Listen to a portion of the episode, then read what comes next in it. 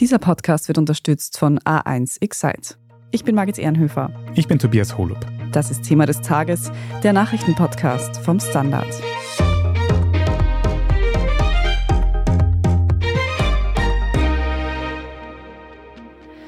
Drückend heiße Sommer, schmelzende Gletscher, schlimme Unwetter. Die Folgen der Klimakrise sind auch in Österreich spürbar. Maßnahmen gegen diese Entwicklung gibt es hierzulande zwar einige, aber lange nicht genug, um die von der EU gesetzten Ziele zu erreichen. Das gibt jetzt auch die Bundesregierung zu. Wir sprechen heute darüber, wo es in der österreichischen Klimapolitik hakt und welche Maßnahmen uns retten könnten. Alicia Prager, du bist Redakteurin in der Standard Wirtschaftsredaktion und du hast ja heute eine Pressekonferenz angesehen von der Bundesregierung und die hat präsentiert, wie es denn um den Klimaschutz in Österreich steht, wo wir sind, was wir schaffen, was wir nicht schaffen. Wie schaut es denn aus? Genau, heute wurden Zahlen vorgestellt, auf die wir schon sehr lange gewartet haben. Es geht um ein Update vom nationalen Energie- und Klimaplan. Das ist der Plan, mit dem Österreich der EU-Kommission kommunizieren muss, wie Österreich seine Klimaziele erreichen wird. Also die Klimaziele, die die EU gesteckt hat, das sind minus 48 Prozent bis 2030. Die gute Nachricht, wir kommen diesen EU-Zielen ein bisschen näher. Also es geht schon was voran mit den Gesetzen, die seit Anfang 2022 verabschiedet wurden, wird einiges geschafft. Aber es geht nicht schnell genug. Die Emissionen müssten laut diesen Berechnungen um zusätzliche 13 Prozent fallen, damit wir die EU-Ziele erreichen bis 2030. Minus 48 Prozent hast du gesagt. Zu welchem Vergleichsjahr jetzt? Zu 2005. Also im Vergleich zu 2005 müssen die Emissionen bis 2030 von Österreich um 48 Prozent fallen. Und das, was wir bis jetzt geschafft haben, hast du gesagt, ist noch nicht ganz genug laut diesen EU-Zielen.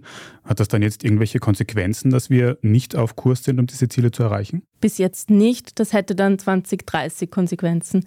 Erst einmal geht es eben darum, dass die EU-Kommission versucht, die Mitgliedstaaten in diese Richtung zu manövrieren, zu schaffen, dass alle genug Maßnahmen verabschieden, um dorthin zu kommen.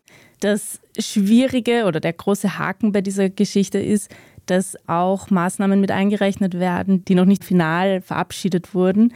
Dazu zählt zum Beispiel das Erneuerbare Wärmegesetz und dieses Gesetz hängt noch im Nationalrat fest. Und solche Gesetze wurden dann eben auch mit einberechnet.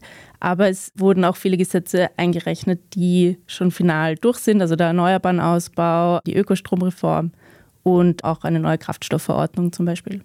Das heißt aber, wenn da jetzt in diese Zahlen schon Maßnahmen einberechnet wurden, die noch gar nicht fix sind, dass diese Berechnungen auch gar nicht stimmen könnten, weil die Maßnahmen vielleicht dann doch nicht durchgesetzt werden. Ja, ein Teil davon, ja, genau. Also diese Berechnungen, das Tolle, was diese Berechnungen tun, ist, sie zeigen das erste Mal, welche Gesetze wie viel tatsächlich bringen. Also welches Gesetz kann die Emissionen um wie viel Prozent reduzieren? Und du hast jetzt schon vorhin einige Maßnahmen aufgezählt. Kannst du vielleicht nochmal kompakt zusammenfassen, was tut denn Österreich tatsächlich schon? Also zum Beispiel gibt es eben seit 2022 das neue Erneuerbaren Ausbaugesetz. Das bringt neue Ziele für den Ausbau von Solar-, Wind- und Wasserkraft.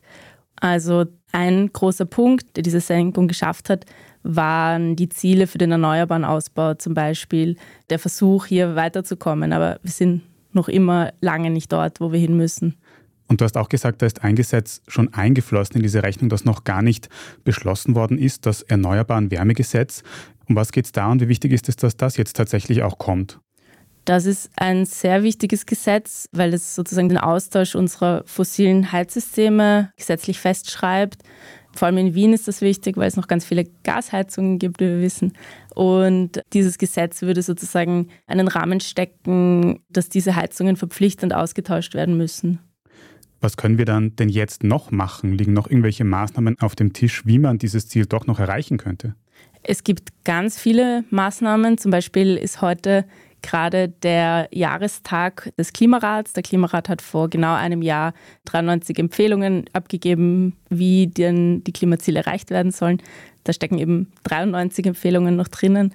Sonst liegt auch noch ganz viel am Tisch. Es wird anscheinend auch gerade zwischen den Ministerien einiges abgestimmt, hört man.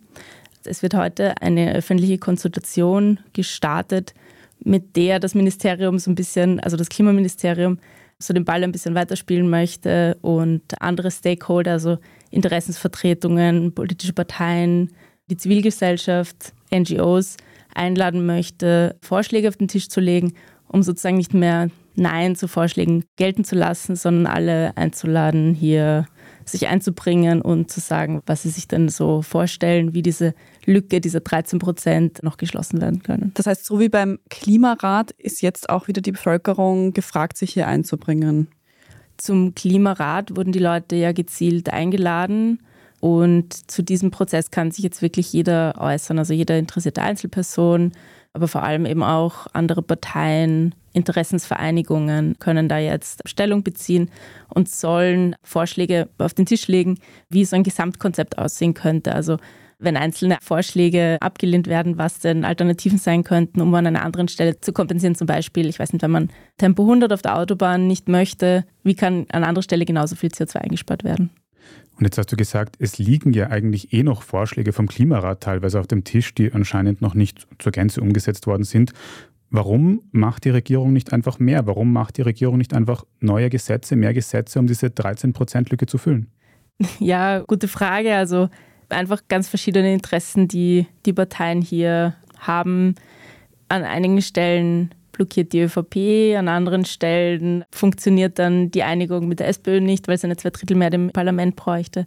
Und hier einfach die ja, verschiedene Einschätzungen, die Parteien verschiedene Gewichtungen haben, welche ähm, Gesetze sich bei ihren Wählerinnen und Wählerinnen auswirken werden, welche sozialen Folgen Gesetze vor allem auch haben werden. Das betont die SPÖ halt immer, wenn es ums Erneuerbare Wärmegesetz geht, weil natürlich auch Ausgleiche geschaffen werden müssen, wenn man Menschen eine Veränderung abverlangt, Alternativen geschaffen werden müssen.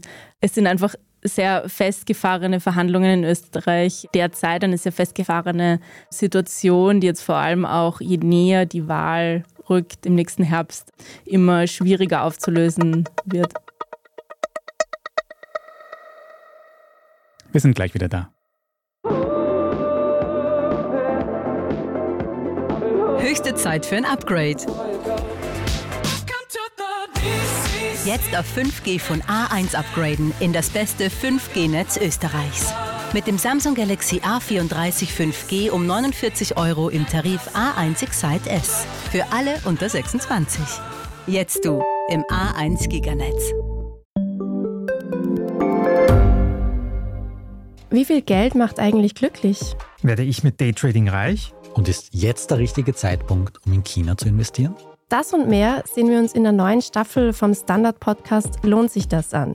Wir, das sind Davina Brumbauer, Alexander Amon und Michael Wendisch. Und gemeinsam mit Expertinnen und Experten fragen wir uns, wie ein Pyramidenspiel funktioniert, was eigentlich ein Baby kostet und ob es sich lohnt, in eine Steueroase auszuwandern. Lohnt sich das? Der Standard-Podcast über Geld findet ihr jeden Dienstag auf allen gängigen Podcast-Plattformen. Jetzt haben wir Maßnahmen, die schon umgesetzt wurden. Es liegen weitere noch am Tisch, die es wahrscheinlich werden oder eventuell auch nicht. Und trotzdem müssen wir noch 13 Prozent mehr an Emissionen einsparen, um eben diese EU-Ziele zu erreichen. Was könnte da denn jetzt auf uns als Bevölkerung noch zukommen? Mit was müssen wir rechnen? Du hast schon Tempo 100 angesprochen. Wird vielleicht manches teurer werden? Was ist da deine Einschätzung dazu? Ja, ich meine, 13 Prozent klingt erst einmal vielleicht gar nicht so viel, aber das ist schon ein ganzes Stück an Maßnahmen, die dann nötig sein werden. Und wie die dann verteilt werden, ist echt die Frage. Aber ohne große Veränderungen wird es auf keinen Fall gehen. Also Klimawissenschaftlerinnen betonen immer, dass es nötig sein wird, dass unser Rundherum, unsere Infrastruktur so weit angepasst wird, dass es schon zu deutlichen Einschnitten kommen kann, wegen dem Punkt mit Teuerung. Also die EU hat sich ja vor ein paar Monaten darauf geeinigt, einen zweiten Emissionshandel einzurichten. Das ist ein System, in dem Unternehmen, die fossile Kraftstoffe in den Verkehr bringen, eine Abgabe zahlen müssen pro Tonne CO2, die dann durch die Verbrennung dieser Kraftstoffe entsteht. Es wird erwartet, dass dieser Preis an die Konsumentinnen, an die Konsumenten weitergegeben wird. Allerdings ist das bisher ein relativ geringer Preis. Also das wären bisher nicht einmal 50 Euro pro Tonne, die dann langsam steigen. Aber das ist ein Preis, den man jetzt noch nicht wirklich merkt. Es ist dann halt die Frage, wie stark dieser Preis ansteigen wird. Und die große Frage ist halt auch, wie verteilt wird. Es gibt viele Überlegungen, wenn man Klimamaßnahmen einführt, auf der einen Seite, dass das Geld, das zum Beispiel aus einem Emissionshandel hereinkommt, dann in öffentliche Infrastruktur umverteilt wird, in billigere Klimatickets vielleicht für den öffentlichen Verkehr oder in Förderungen für einen Heizungswechsel oder so. Also in alles, was es billiger macht für die Bevölkerung.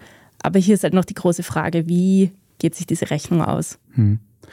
Ganz konkret hat es ja letztes Jahr schon einen Klimabonus gegeben, der auch mit dieser ursprünglichen CO2-Steuer, glaube ich, zusammenhängt, dass dafür die Bevölkerung ein Geld zurückbekommt. Wird es das dieses Jahr eigentlich wieder geben? Ja, den wird es dieses Jahr wieder geben. Und zwar wird er dieses Jahr an den Wohnsitz angepasst, also je nachdem, wie gut die Infrastruktur rundherum ist, die man hat. Also je nach Wohnort zwischen 110 und 220 Euro wird es da geben. Alicia, viele dieser Maßnahmen zielen ja auf die Reduktion von CO2-Emissionen ab. Kannst du kurz zusammenfassen, was denn überhaupt das Problem mit diesen Emissionen ist? Also warum schaden die dem Klima so sehr? Je mehr CO2 wir ausstoßen, desto mehr CO2 bleibt in der Atmosphäre. CO2 ist ein Treibhausgas, das sehr langlebig ist und sehr lange in der Atmosphäre bleibt.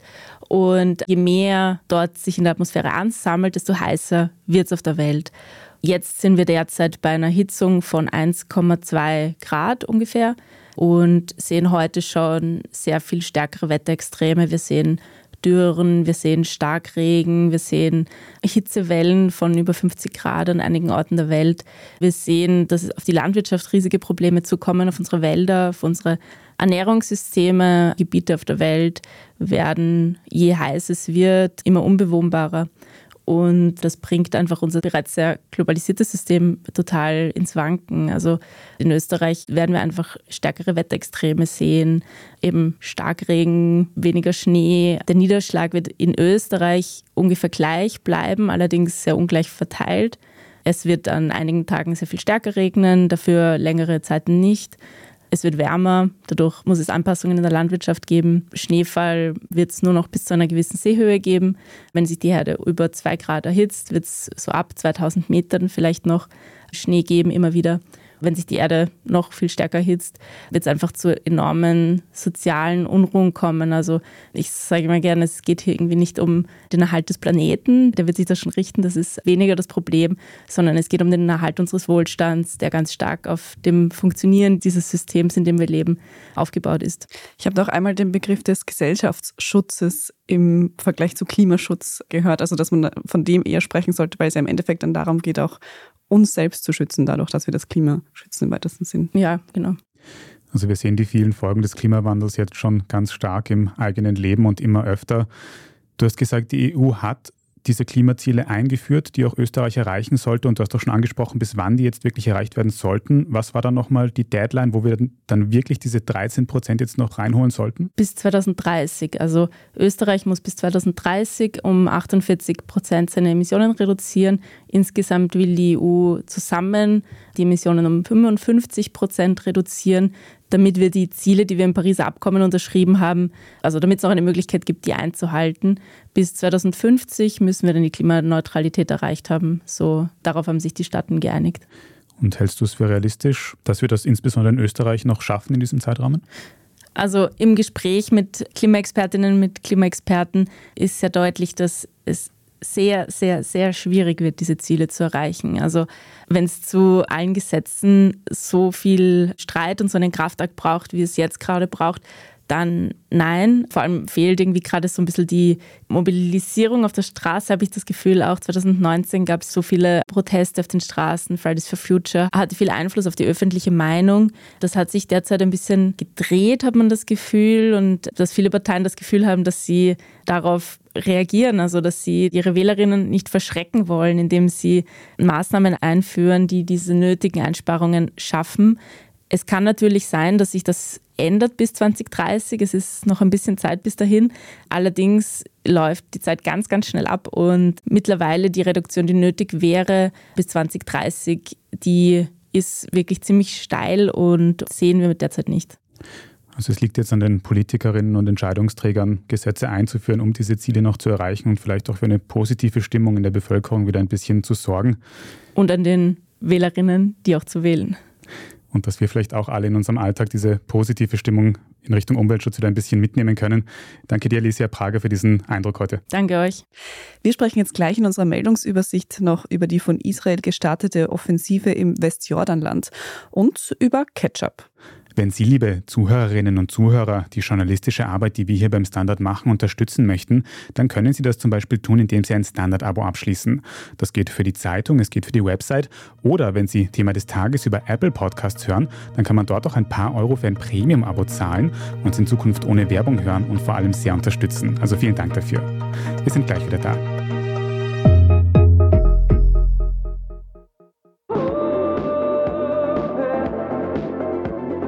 Höchste Zeit für ein Upgrade. Jetzt auf 5G von A1 upgraden in das beste 5G-Netz Österreichs. Mit dem Samsung Galaxy A34 5G um 49 Euro im Tarif A1 Excite S. Für alle unter 26. Jetzt du im A1 Giganetz. Gibt es außerirdisches Leben? Haben Tiere ein Bewusstsein? Können wir durch die Zeit reisen? Es gibt so viele große Fragen, die uns Menschen seit Jahrtausenden beschäftigen. Aber erst jetzt kann die Wissenschaft Antworten darauf liefern. Oder neue Rätsel entdecken. Ich bin Tanja Traxler. Und ich bin David Rennert. Im Standard-Podcast Rätsel der Wissenschaft gehen wir großen Fragen der Menschheit auf die Spur. Wir fragen Wissenschaftlerinnen, was in schwarzen Löchern passiert. Wo die Aliens bleiben. Und die Fusionskraftwerke. Und wo die Mathematik an ihre Grenzen stößt. Rätsel der Wissenschaft. Jeden Mittwoch eine neue Folge. Überall, wo es Podcasts gibt.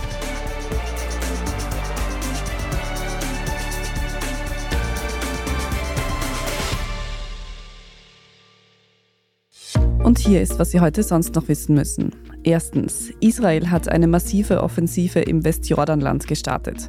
In dem Gebiet gibt es laufend Konflikte zwischen palästinensischer und israelischer Bevölkerung. Das Ziel der aktuellen Offensive ist die Stadt Jenin. Dort gibt es auch ein großes Flüchtlingslager. Laut israelischer Armee werden von Jenin aus Terroranschläge der radikal-islamistischen Hamas geplant. Sie hätte deshalb Waffen und Sprengstoff beschlagnahmt und Verdächtige festgenommen. Laut dem dortigen Gesundheitsministerium werden dabei mindestens neun Menschen getötet und rund 100 verletzt worden. Dabei handelt es sich um die größte israelische Offensive seit 20 Jahren. Im Lauf des Dienstags hat die israelische Armee signalisiert, dass der aktuelle Einsatz bald zu Ende sein dürfte. Zweitens, in Österreich hat die Regierung heute eine neue Studie zu Femiziden im Land veröffentlicht. Demnach wurden in Österreich 2023 bisher 15 Frauen getötet, 13 davon waren Femizide. Auch die Jahre 2016 bis 2020 haben sich die StudienautorInnen angeschaut. In diesem Zeitraum haben 73 Prozent aller Morde an Frauen Femizide ausgemacht. Konkret bedeutet das, dass in diesen Fällen das Geschlecht der Ermordeten für die Tat ausschlaggebend war.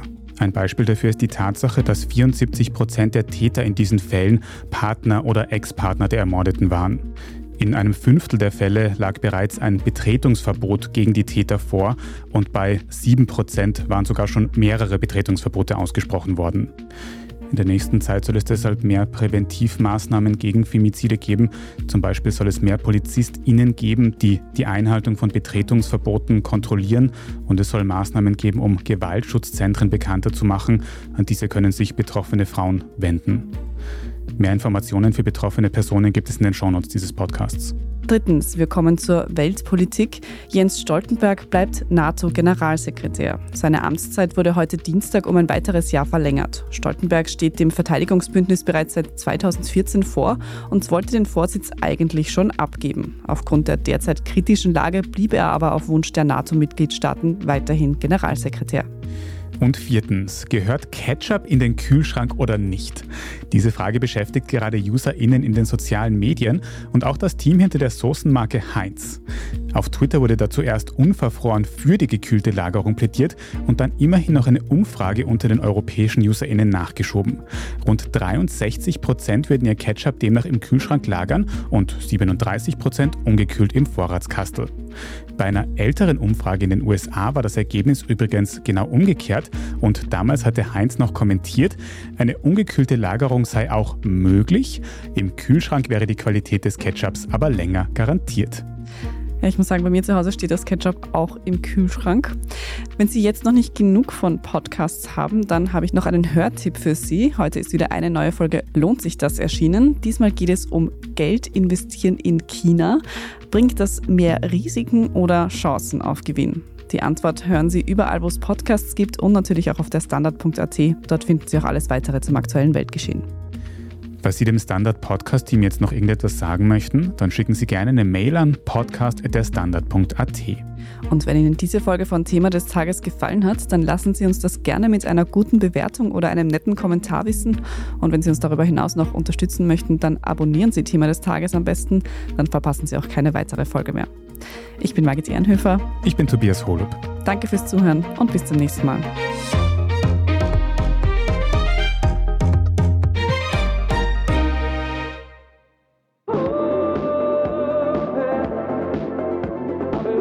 Zeit für ein Upgrade. Jetzt auf 5G von A1 upgraden in das beste 5G-Netz Österreichs. Mit dem Samsung Galaxy A34 5G um 49 Euro im Tarif A1 Excite S. Für alle unter 26. Jetzt du im A1 Giganetz. Ich bin die Franziska Ich bin der Martin. und wir wollen besser leben. Lohnt sich 10.000 Schritte zu gehen jeden Tag? Ist das Großraumbüro wirklich so schlecht wie sein Ruf? Spoiler, ja. Bringt's was, Intervall zu fasten? Wir fragen die, die es wirklich wissen und probieren es auch gleich selber aus. Bei Besser Leben, jeden Donnerstag eine neue Folge.